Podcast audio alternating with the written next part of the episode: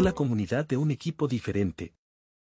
Bienvenidas, bienvenidos y bienvenides a un episodio más de su podcast de confianza.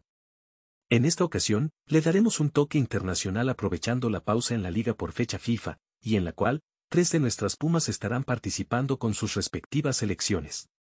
Justamente hablamos con una de ellas, Amber Diorio previo a la concentración con su selección, Puerto Rica.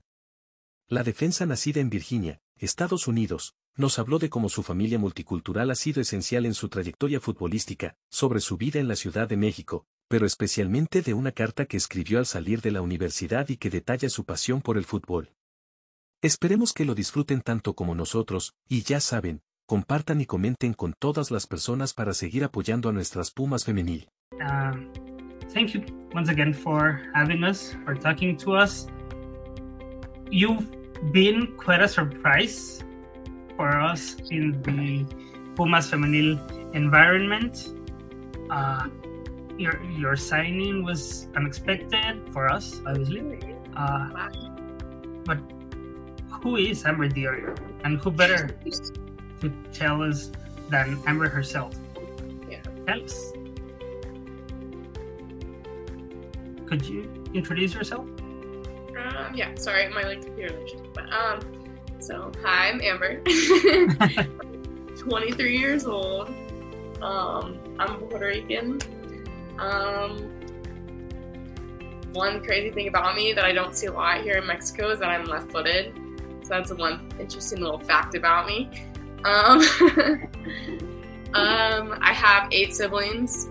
A lot of big family. Um, my stepmom is actually from Mexico herself, so I have a big Mexican family as well. Yeah. So, yeah, little about me. Oh, so- so you knew about Mexico before Um, joining the team. I knew a little bit. I didn't know about the league. I didn't know League MX had a female side. Um, I did know about the men because my brother was like a Tigres fan and he knew all about that. Um, and a lot of my friends that I go to college with, they knew a lot about the men's side, but I had no idea about the female side. Um, I also didn't know about the, the like female side either because a lot of the girls from like America and like the, the college girls they go like overseas to europe. Um, they go to like spain sweden russia all those things. Um, but I, I went the opposite way. I went down instead of across so yeah It's friendlier than here, I guess, Yeah. rather than Iceland where Ariel used to play or, or so. How is it to be part of a big family? Oh my gosh. Um, so every day I go home is like a party. So I like my dad's like, hey, you wanna you wanna have like some drinks or you wanna go get some food or we're inviting these people over since you're home, blah blah. So I swear every day is a party there. Um but I literally was on the phone with my dad maybe like 30 minutes ago and he was like, Okay, like I gotta go take so and so to soccer, I'm gonna go take then drop someone off at lacrosse, like he's always running around. Um, even after work, I'm like, good for you, Dad. I would want to go take a nap, but um, yeah, no, it's it's fun though because I have a big fan base already. So it's like my fr- my sister's friends are my fans, or like my dad goes to work and his coworkers know me. So it's it's pretty cool to have like a big fan family. So your dad's Puerto Rican? yes, Mm. yeah. And how did you come across soccer? My dad or me? You or, or Me? your dad? Um, so my dad played since, from what I know from my grandma, he was like he needed something to distract him, so she put him in soccer, and he played all of his life.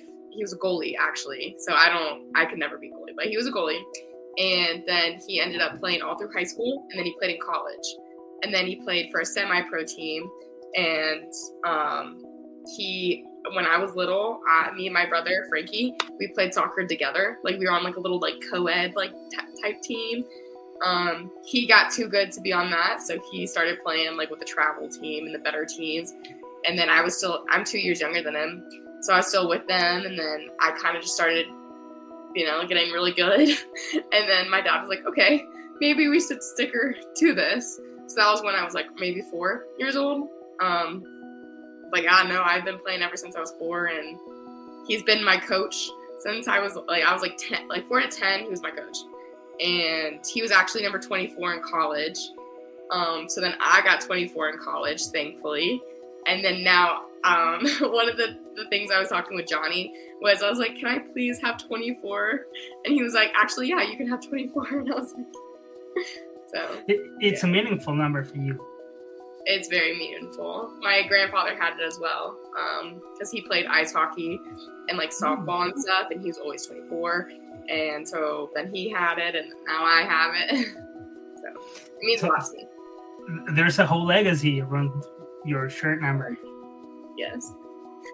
And were, were you and your brother the only ones playing soccer, or the rest of the gang made like the DiOrio team? so basically, my I have um, two older brothers, Morales and Francisco. Morales didn't. Um, he played soccer for a little bit, and then he kind of just was like grew out of it. Um, Francisco actually played all through college as well, and then he's playing with a semi-pro team now. But he's an ER nurse, and he loves what he does. So he does. He balances both, which I don't know how he does that because I can barely do school. Um, so he does both, and he's still really, really good. I want him to play professionally, but I know he, he's gonna do what he wants to do. So I don't know. And then I play soccer, obviously, and my younger siblings tried to play soccer. I know one of them still plays. Um, she plays for um, the high school I went to, so she's doing that. But my siblings, one of them's into wrestling, one of them's into lacrosse. The other one's more of like a like artsy type, and the other one just likes to work. So it kind of grew out once I stopped playing soccer. Oh, and then I have a seven-year-old brother. He he's so funny because he's Puerto Rican and Mexican, so he's my stepmom and my dad. Um, so he is like, I don't know how he got so tall. He's almost as tall as me, and he's like almost gonna be eight. I know, I'm short. Um, no, I'm short. no, no, no, no. No, yeah, I'm shorter than you. Actually, I am Really? five ten, perhaps. You're no, five. no, no, no, no, no, no, no, no. Wait, I'm five four. Okay, you're only an inch shorter than me. Without plates, I look like probably way shorter. well, he's he's a tall kid. Okay, he's probably not as tall as me, but he's pretty. He's pretty tall. He's like up to my like like shoulder type area. Um, but yeah, he's playing soccer right now. My dad's trying to get him serious about it, but um, he's like, he all he wants to do is run around. So I mean, but yeah, I know. And and did you guys got along together? Because being that many guys within the same age groups, maybe not that easy. Um, yeah, it's definitely not that easy. Um, my older brother, who he's gonna be 29, or he is 29, he kind of has his own life. I don't really talk to him as much, but I feel like if I wanted to talk to him, I'd be there. But me and Frankie are really close um, because we're he's 25, I'm 23. He plays soccer, I play soccer. He's always been my backbone when it comes to soccer. Um, so we talk a lot. He watches all my games. So, um, the younger siblings, I mean, they're teenagers, so you know, you know how they are. They're not, they're not gonna reach out to me if they have a problem. Um, sometimes we'll talk, but it's only when I go home and actually see them, then we like really talk and stuff. But um, my little little one, Chico, his name's Angel, but we call him Chico. Um, he, that's my, that's my like little little mini me. I, I love him so much. He'll like call me, um, and be like, "Cómo estás?" And I'll be like, "Bien, y tú?" And he's like, "Bien, y bien." And I'm like, "Oh," I was like, "And you're seven? I was like, "This is adorable." So, yeah, And it's a great name for the youngest. You know, I mean, he's Chico. yeah. Chico. Well, that was my dad's nickname. So then he got my dad's nickname. So So I'm trying to guess your dad's name's Francisco or something. no, actually, it's Derek. Um, his Oh. middle name is uh, Morales. So then he got Morales, and then my dad's dad's name is Francisco. So then, then he got Francisco. that's a ton of stuff to deal with as a yeah as a young guy. Yeah. Uh, one thing that's remarkable for us listening to you is you come from a big family that Mhm. tends to be very close that, that spends a lot of time together and now you're living in your own thousand of miles away in a different country Mhm. how's amber dealing with it Well, um, so I've always lived in college. I've lived by my like not by myself, but I have teammates um and stuff. I've always been the type of person to explore and want to try new things and want to do new things. Um, I was actually talking to my brother about this too. He was like, "You're the only one in the family that I think could do this, that should would do it," because my my family is very introverted. They're very stay at home individuals, and I'm kind of just like, oh, like I don't care. Like I'll go meet new people or have new friends. Um, but at first it was really hard because I'm really close with my dad and my mom or stepmom, and I do miss seeing them every day. Not every day, but like every time I have a game and stuff. Um, I do miss them. But you know, I'm like they're very proud of me, and they tell me every day they're proud of me too. um, but yeah, no, I'm like I'm fine. Sometimes I wish I could just like drive to their house and see them, but they FaceTime me, so that's a great thing for iPhones. but yeah. are you gonna go home visit them during the next week's break well the following Um, Break? for the break coming up, like the Yep. one two weeks. No, so actually, I'm playing with Puerto Rico. Again, no. so I will be here. Um, Puerto Rico is actually coming here on the 18th. So I'm gonna go head over to the hotel. They're actually staying like pretty close to where I live right now. Um, in Estadio Azteca. That's where we're playing. So I'm excited. Have you ever been to Estadio Azteca? no, Well, is it nice? Talking about stadiums, uh-huh, your pro debut uh-huh. was in the most gorgeousest, beautifulest stadium of the world, which is my Pumas Stadium. hmm What was it like for you? We, we saw the video from the club. We saw you, the excitement, and all that contention you had beforehand. Mhm. But what was it really like when you came out, when you saw the pitch, when, when you saw the when you heard the anthem? What was it for you? I'm gonna be completely honest. Please. Um, I'm running out because we're doing the the anthem, and we're about to like we're running out, and like I was like I don't want to say blacked out, but I was so like focused on the game that like I had like no fe- like I don't even remember running out.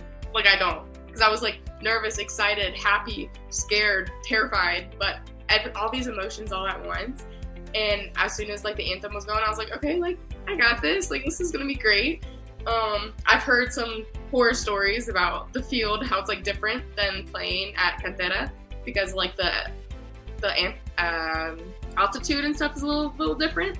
Um, but people said I, I got it. Like I was training for a week or a month and I was okay. Um, but honestly, like I don't even remember running out. I just remember putting my arm up, listening to that anthem, like focusing on the game, what I have to do, what I was told to do. Um, but yeah, no, I don't even remember. But uh, I, I do. I was really excited, but nervous at the same time beforehand. Um, but I know like my team had faith in me and believed in me, so yeah. that, that- that sounds pretty pretty good for you. Yeah. Did you ever imagine that they would that, that they would come?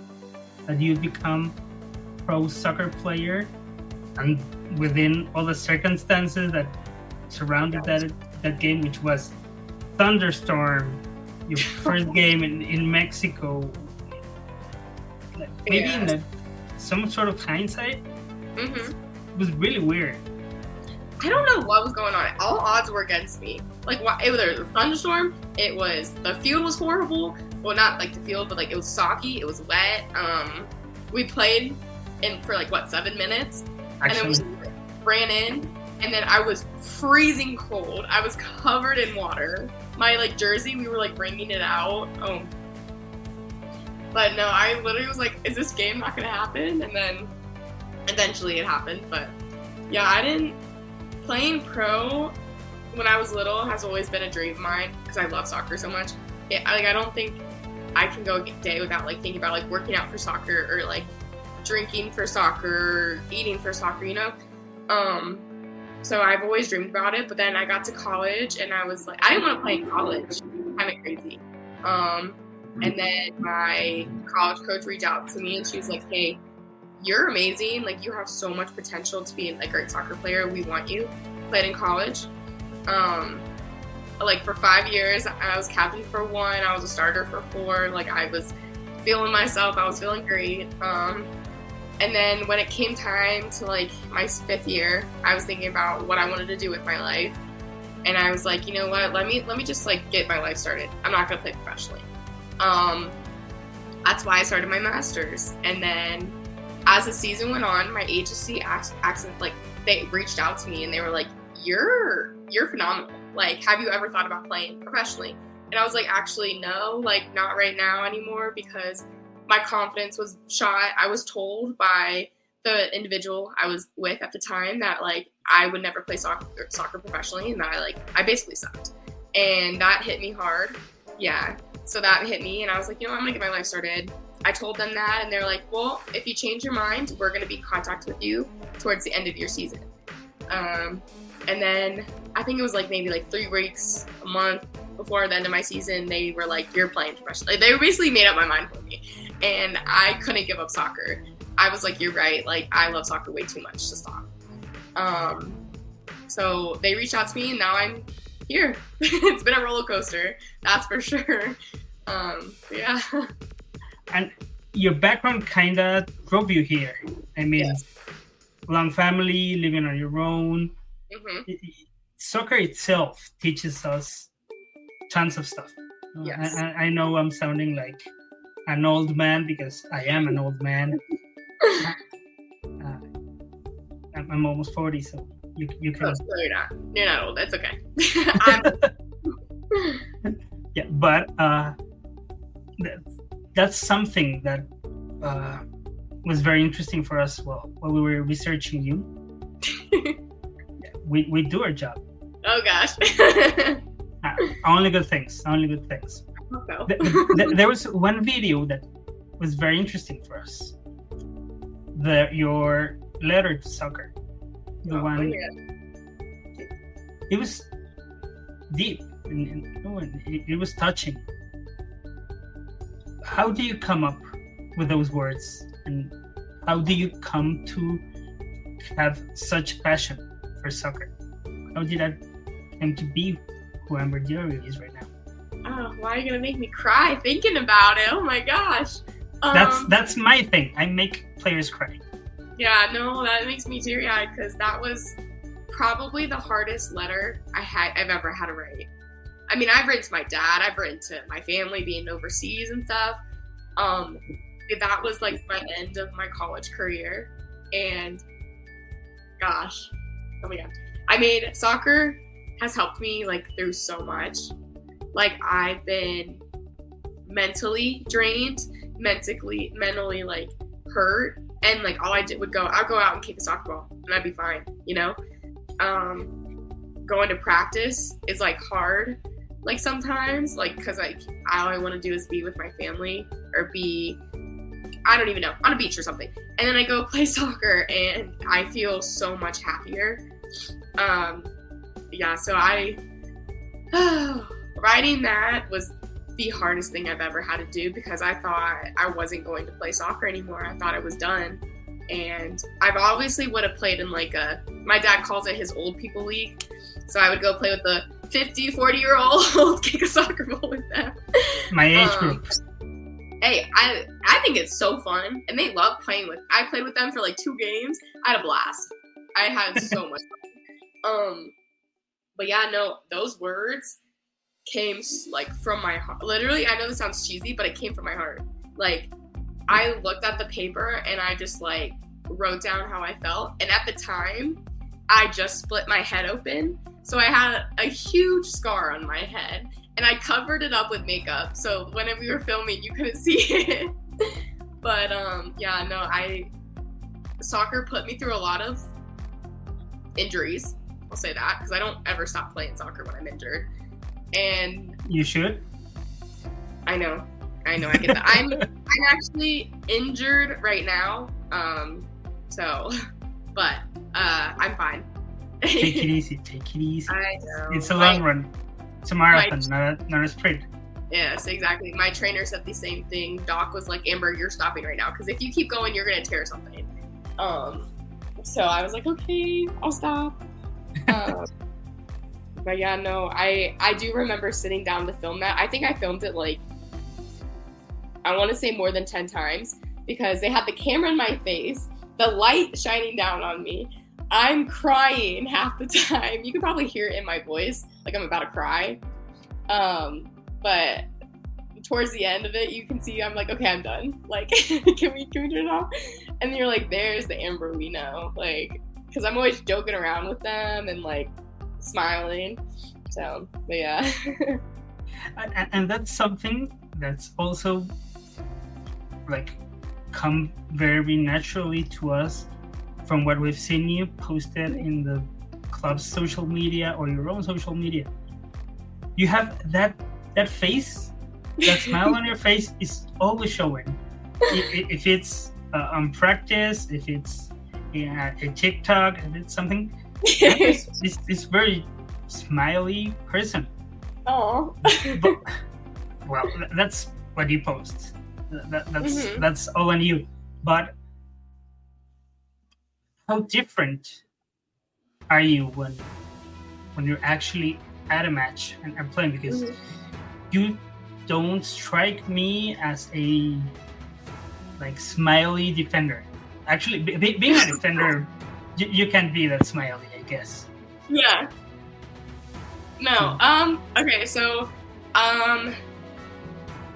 I have this thing. I've always had it through college too. Um, if I have a smile on my face, if I am happy, if I'm laughing, it'll it's contagious.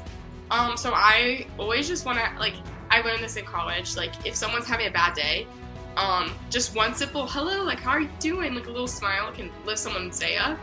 And I'm definitely, I love when people are happy. I love when people are happy around me. So I want to always be, you know, happy. That's kind of just like my thing. I'm like, oh, like, me smiling is going to be contagious for the next person. Um, but I, I am a happy person. I love, like, saying hi to people. I love talking to people. But when I play soccer, um, obviously like a lot of the pictures and videos are me like not actually physically playing they're just like me just like you know just standing around like happy. Um i'm i'm a very aggressive i'm a very physical soccer player. Um i have a bunch of pictures of me getting fouled fouling someone. Even pumas have has posted the video of me from Mazatlan, like me pushing a player down. Literally my arm is on her back pushing her down. Um, and then the last game against Leon, like I'm pulling a girl's arm. So I I don't think I'm a pretty much a happy, smiley soccer player on the field, but at practice and stuff, like I do try to be positive. I do try to be more of an uplifter. Um, I do have bad days. Everybody has their bad day. Um, where days I don't smile, and people, I feel like people know when I'm upset because they see I'm not smiling, I'm not laughing, I'm not having a good time. Um, that's another hard thing. It's like people know when I'm upset and then they'll ask me if I'm okay, and I'm like, ah, I'm fine, you know, I'm okay. um, but yeah, no, I I try to portray myself as a happy person and always smiling. um, but yeah, no, during a game, during even the anthem, I'm very serious. I try to get in my zone. Um, same with just playing too. I'm very aggressive and I that's one thing I've noticed about playing in this league. A lot of the girls don't like to be touched. They don't like to be pushed. Um, that's one thing that stands out about me. I was talking to one of my uh, assistant coach teacher about it and he was like, "Yeah, like you you're aggressive. Like just be strong. Be who you are." And I'm like, "Yes, sir. I will be." so, yeah, exactly. and I, I mean, you have a military background. Could you say that? Yes. Oh my gosh. so you're disciplined. Yes, very much so. Uh, that's one thing I also really like about how I was brought up from my dad because he was in the military, and he was like always like, if you're not 15 minutes early, you're late. If you're not putting in 100%, why are you on the field? If you're not working hard, like don't do it. Like go try something, go do something else, basically. Um, and now my stepmom, she's actually a Marine too.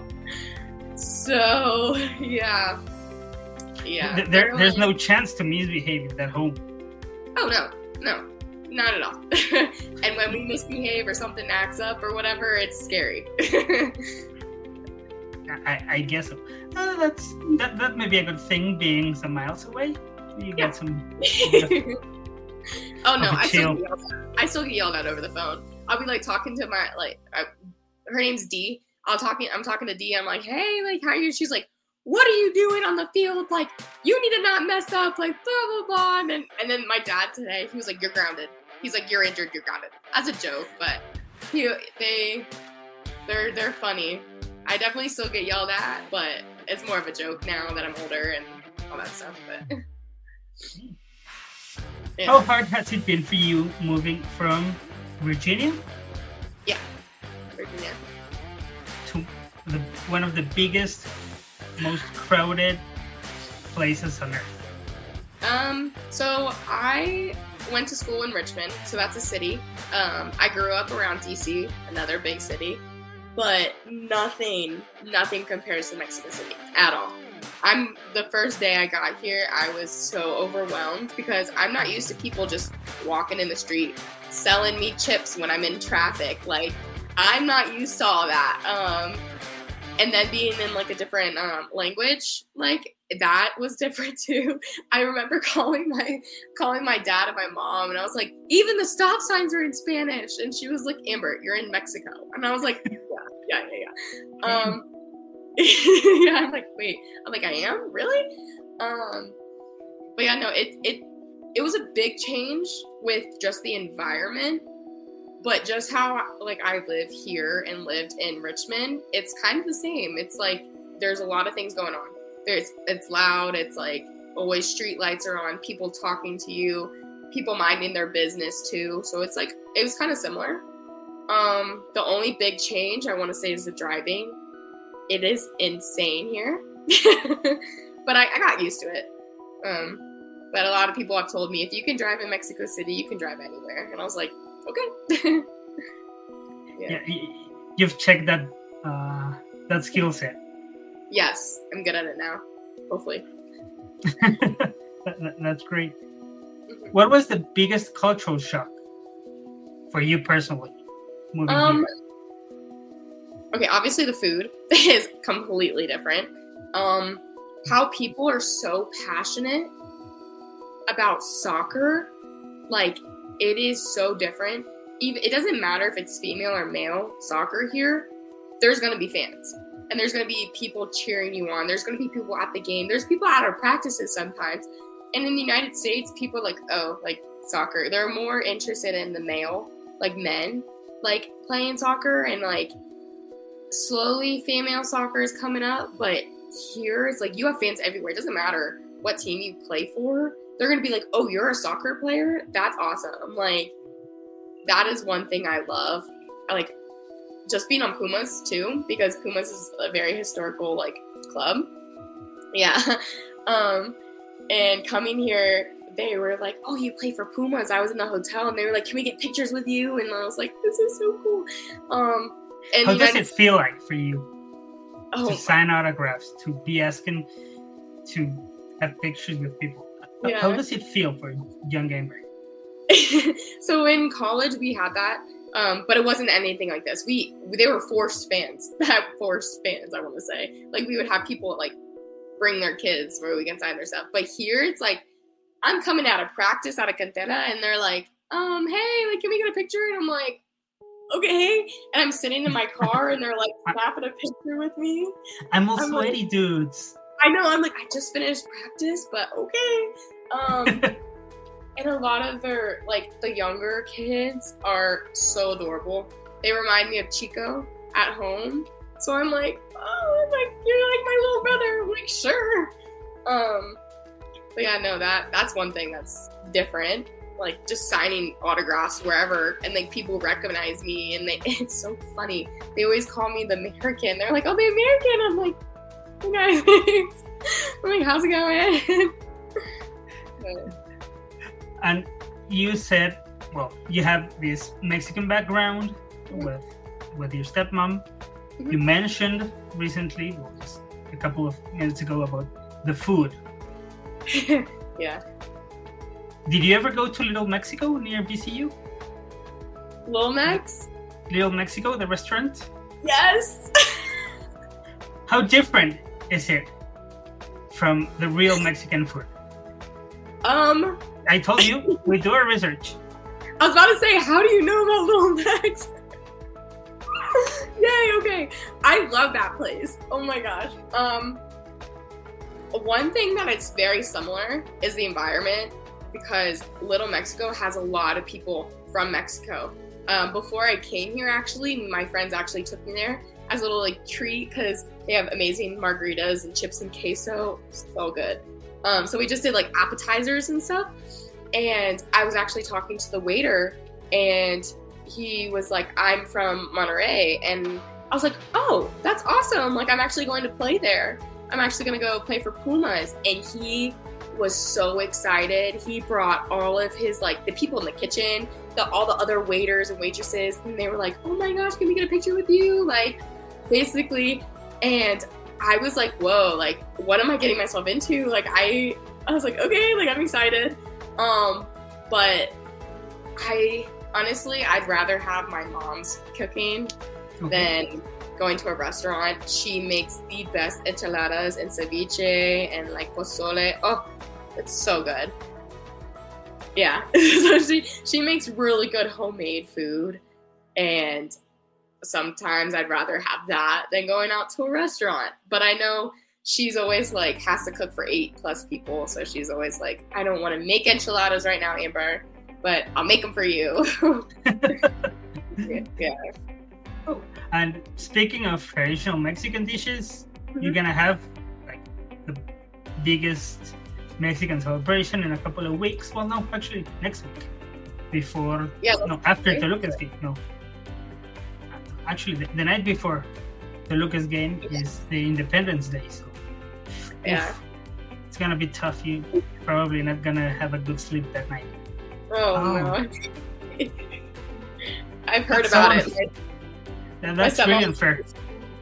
Sorry, what? No, that, that's so unfair for you because you're gonna have to deal with Uh, fireworks and party nights. yeah, no, there's already kids and fireworks going around where I live right now, and I'm knocked out. I don't know what it is about Puma soccer practice, but I am tired all the time. Maybe it's the altitude, the altitude, right? It's, it's yeah, I definitely think that too. Mhm.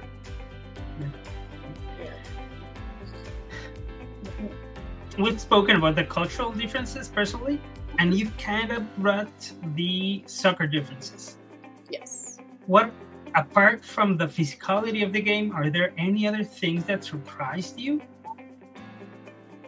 That's different from the Mexican soccer to the American soccer.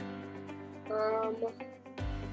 Oh my gosh. Uh, so yeah, the, the they're very technical here, and as a sock center back, um, I'm technical to an extent. I'm not like a, a center mid at all. They can do like little foot thingies, and I'm like, okay, you do that. I'm just gonna do a little pull back and like hit the ball long.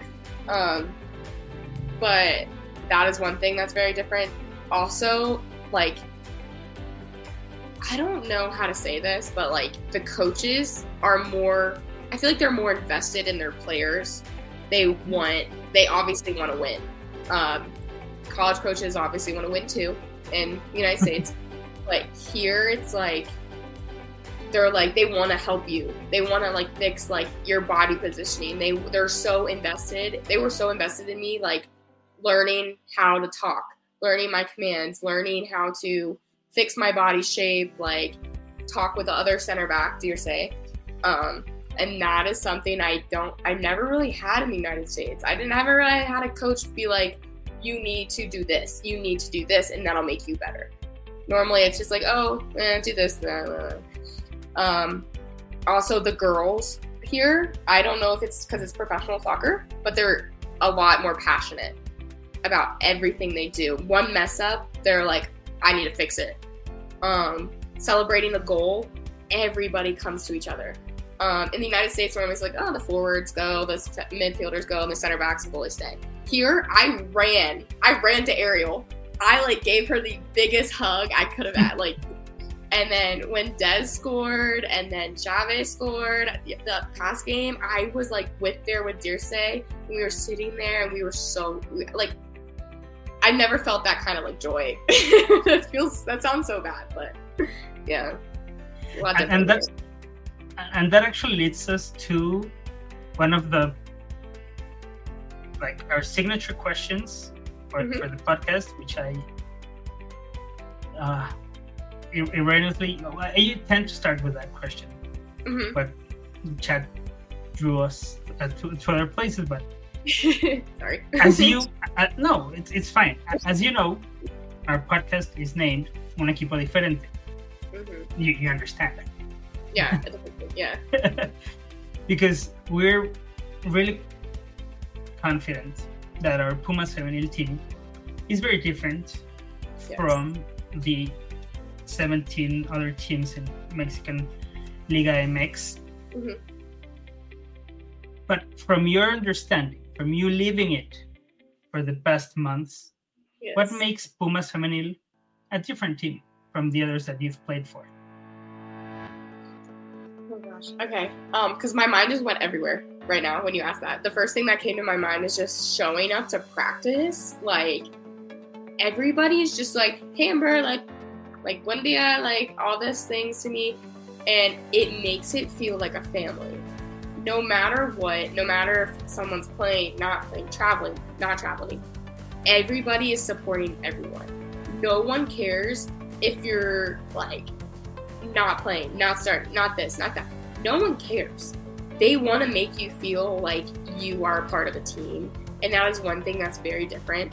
Like my like let's say I mess up, someone's gonna lift me up. I'm gonna get like not yelled at, but like they're gonna be like, you need to fix it next time. But they're gonna lift me up too um, they it's so close knit that like I just feel like I know everybody now. Like in the past month, I feel like everybody is my friend. Everybody's a part of my family. And I was talking to one of the coaches, and they're like, "Do you?" I, I said I miss my family, and they're like, "Amber, we are your family." And I'm like, "Yeah, no, you're right. You are my family." Um, and I can go to anybody about any question I have, or if I feel like I need something or I don't know how to do something, they're there to support me and they're going to help me. And I, as I was talking about Puerto Rico, um, they they were like, we want tickets. We want to come. We want to come see you play. Doesn't matter if you're playing for Puerto Rico or Mexico. Like, we want to see you because like I'm part of their family, and that's that's one thing I I haven't really had in a team is like that support, that growth. No matter if I'm playing or sitting on the bench, people are gonna support me. People are gonna help me. Um, also just that environment and the atmosphere it's like it's so fun. Like i love playing soccer again.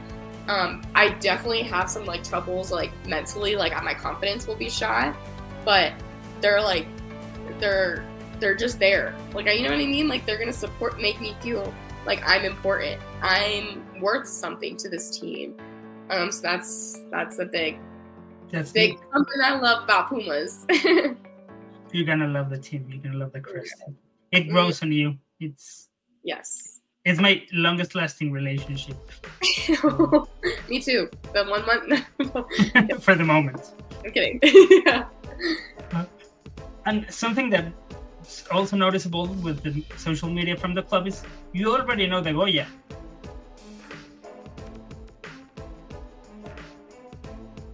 I'm sorry, can you say that again? like yeah, we, we froze. Yeah, that yeah. we've seen that you you know the Goya. You you chant it. Yes. Before the games. Mm-hmm. How does it feel for you to have, come into a team that has such special rituals like the anthem, the Goya, all, all that, even like kind of jargon from the team? Yeah. What what is like? So. First, the very first game I was here, I wasn't playing yet. I wasn't cleared to play. Um, I kind of was like listening to the chant because we were in the locker room, and I was trying to figure it out. I had no idea what was being said, um, what it meant. so I'm sitting there, I'm like, The hell. Woo. And then um, I learned it after that. Right after that game, I knew it, and I was like, I need to know this because this is my team. This is this is what we do. Like I can't be coming to the game and not know what we do. You know, I, I can't look like that. Like so I want to show myself like I know and I appreciate Pumas and everything. So um, I learned it literally like two days, maybe not even, maybe a day. Um, and now my little brother says it when I call him. He's like, "Goya, go yeah," and I'm like, so it, it, that's adorable. Um, I'm still learning the anthem slowly. That one's a little hard and longer, um, but I'm learning it. so I sit there and I'm like reciting it in my head, and I'm like focusing on the words and what they mean. Um, so coming into a team that has all those rituals, I want to make sure I can do that for the team, especially with learning the language um, learning how to say like sola, calma, like te van, like all these different words, um, that's only gonna help the team more. So I can't come in being like, oh, I don't speak Spanish, like I don't know Spanish. Like I need, I need to, I need to learn. Like I'm not in an American speaking, like an English speaking country. Like this is your guys' culture, and I want to respect that, and I want to learn that for the team. So yeah. Great few more questions before we'll let you go and keep learning more about how to catch uh, evil people yeah. in, from the world. What's your favorite gum flavor? Gum? Yeah. We, we, know you can't play without gum. What's your favorite gum? Oh, my favorite is the extra gum that's green. I don't know what it's called. It's the green one. I actually, oh, I don't have any more. I actually had some car today and I ran out. So I texted my, my mom and I was like, hey, can you please send me extra gum? Because I don't have any more. Um, and then I had to go to Walmart and get. There's um, probably that gum here in Mexico. I looked at in like Walmart. I looked in another supermarket. It's only Trident and like. Is it the, the, the Wrigley's Fresh? I think so. I don't know. I don't know. It's a green extra. That is my gum. That is my favorite gum. I came here with like a 12 pack, I think, and I, it's already gone. So. if that's the one, it's probably over there. It's sold by Monday, mm-hmm. which is mm-hmm. big brand here in Mexico. We'll try and fix you. I'll find that. and we also know you're a cat lover. Yes, I am. when are you getting a pet cat? Mexican. Um, so I have two cats at home. One of the cats' name is Squirrel, and the other one is Zeus. I found one of Zeus on the street. He's massive. He's so big. I actually want to bring them over here to like keep me company because I miss them so much. But um, I wanted to get a place to settle down first, get into a groove. Um, and I also want to finish this semester of school because I have three classes this semester and it's driving me crazy. Um, and next semester I only have one, and then I graduate. So I'm mm-hmm. like, yeah, I know, I'm excited. And then um, I'll have my master's, so whew. Um, but I want to make sure I'm settled before they have a place to come to. Yeah. So I don't know. Maybe I'll find one on the street and get one. I don't know. I mean, the the club just launched this campaign for foster dogs, well, for stray dogs.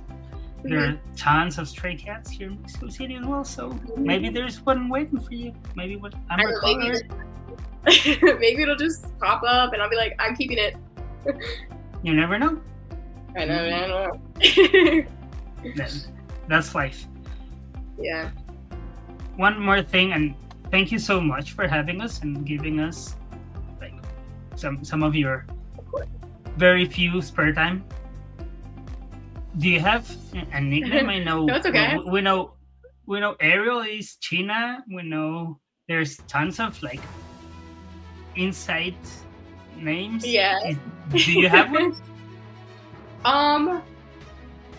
Oh my gosh. So inside the team, I think it's just Amber. Some people call me Am, A M B, Am. I don't know. Um, my Certain. mom calls me Cookie because my last name is DiOrio, like an Oreo cookie. So she calls me Oreo or when I'm in trouble, it's Amber Elena. And then some people here actually say Elena, and I'm like, me? yeah, I'm like that ain't that ain't me, unique. I don't mind it. They're like, there's, Okay. there's, they're like, there's the Hispanic to you, and, uh, I'm like, thanks, guys. But yeah, That's great. I don't really have a nickname with the team yet. Maybe one day, we'll we'll see. Whatever they come up with. That But- that, that will come. Yeah, Probably. everybody calls me Amber, or they, It's easy. Uh, it's very easy. yeah. They, sometimes they'll add like a little like that'll be like Amber, like really like Hispanic, like you know what I mean, like Latina. they'll make it really spicy. I'll be like, it's it's just Amber, but that's okay. that's great. yeah. So, thank you so very much, Amber Elena DiOrio, Yeah. for Good. having us, for talking to us, and Mhm. especially for letting us know a bit more about you, you know, for our audience, for the Mexicans, and the American fans, the the Oreo family, who would Yeah. probably yes. get a chance to hear a bit of this. Mhm. Thank you, thank you so very much. Have a good day. Have a good class. Take care of that Yes. injury. Yes. It's I'll be back on Monday. We're good.